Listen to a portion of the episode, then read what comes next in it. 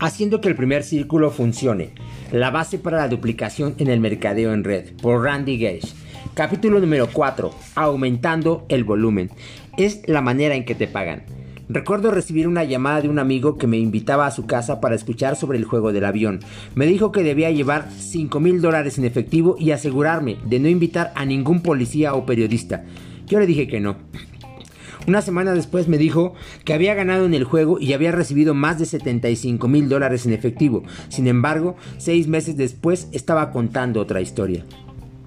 Resultó que las autoridades atraparon a los autores poco tiempo después de que él había cobrado y tenía a muchos familiares y amigos que perdieron su dinero. Por supuesto, todos lo, culparon a él y dijo que había sido el peor error que había cometido.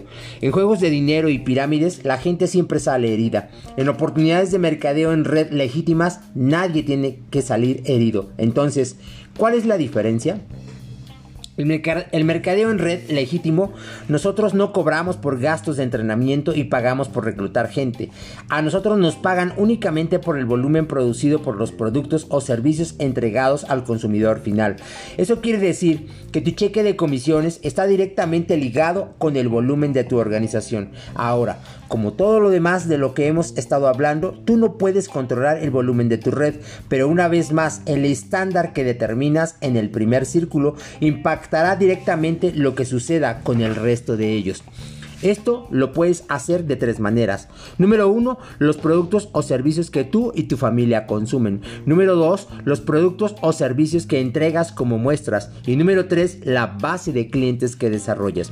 Vamos a ver cada uno de ellos. Número 1. Los productos o servicios que tú y tu familia consumen. Si tu compañía hace un producto, por ningún motivo deberías comprar ese producto de otra compañía. Debes ser tu mejor consumidor y comprar de tu propia tienda. La persona que es dueña de un Burger King no come en un McDonald's. Por favor, no sabotees tu negocio al economizar con tus propios productos. No sabes la cantidad de personas que fracasan porque la primera pregunta que hacen es ¿cuál es el volumen mínimo que necesito generar para que me paguen? Si esa es tu mentalidad, deberías dejar de leer este libro y quedarte con tu trabajo en el supermercado. ¿Alguna vez has visto a alguien alcanzar altos niveles de éxito en alguna cosa? Preguntando, ¿cuál es el mínimo que él o ella deben obtener? Cero. No solamente compres para ti mismo, compra mucho. Entre más productos o servicios utilices, mejor los conocerás. Vas a obtener mejores resultados, tendrás un mejor testimonio y desarrollarás una historia más apasionada. Entre más fuerte sea tu historia y tu testimonio, mayor será tu volumen. Entre más productos te vea utilizando tu equipo o solo en evidencia alrededor de la casa, más van a utilizar ellos. Después de 20 años de consejería con miembros de equipo, les puedo asegurar que la gente con altos niveles de uso personal también tienen siempre niveles altos de volumen en su equipo también. El otro gran error que ves a mucha gente cometer es que dicen que no tienen dinero y recortan el uso de sus productos. No te puedo decir la cantidad de gente que he conocido asegura que no puede gastar 200 dólares al mes para sus productos, incluso cuando sus cheques de comisiones son de 500 dólares al mes, 700 dólares al mes y algunas veces mucho más que eso. Estás recibiendo esos 500 o 700 dólares al mes gracias a esos productos. A ese nivel no deberías tratar de vivir del negocio, deberías invertirlo en crecer el negocio. Y la mejor inversión es usar una gran variedad de tus productos y tener una increíble historia para contar. Número 2. Los productos o servicios que entregas como muestras. No cometas el error de tratar de aumentar tus ganancias con el ahorro en las muestras. En realidad, esto reduce dramáticamente tus enrolamientos y esa es la muerte para tu volumen. Sé generoso con las muestras.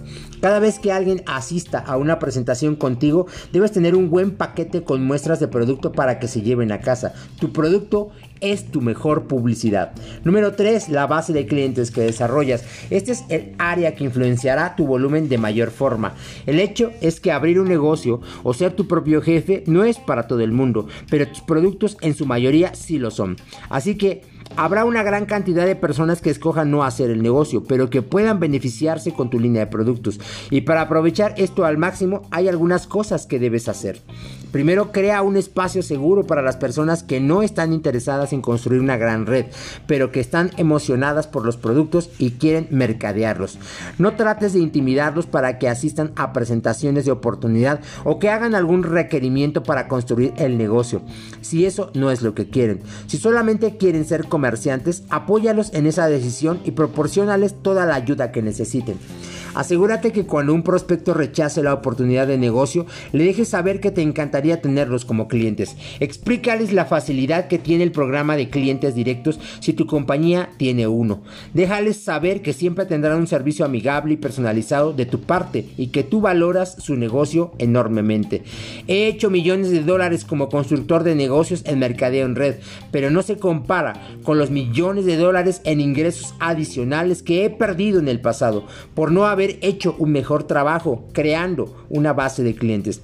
Pensaba que todo el dinero estaba en los constructores, así que me enfoqué en ellos y básicamente le decía a la gente que solo querían ser clientes que estaban muy o que estaba muy ocupado para tratar con ellos. Gran error, por supuesto porque mi equipo siguió mi guía. Teníamos un fuerte consumo en la red, pero un patético volumen de clientes consumidores. Haz las matemáticas. Digamos que tienes un consumo promedio en tu grupo de 100 dólares mensuales. Tienes mil miembros en tu equipo. Te pagan por un volumen de 10, de 100 mil dólares.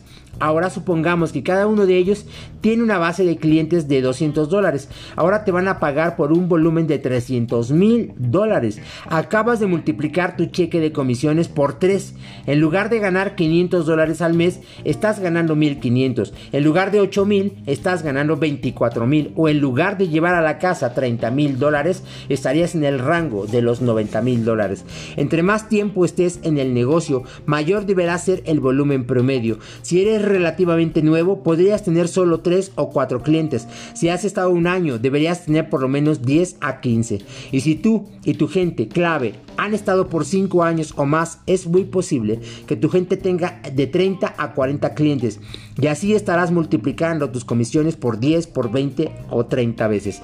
Así que compra libremente de tu propia tienda. Entrégale a todos tus prospectos una buena y variada cantidad de muestras de productos. Y preocúpate por mantener una gran de clientes. El volumen personal en tu círculo es lo, es lo que hará que se multiplique varias veces en la profundidad de todo tu equipo. Y ahí es donde comienzas a sumarle ceros al final de tu cheque de comisiones.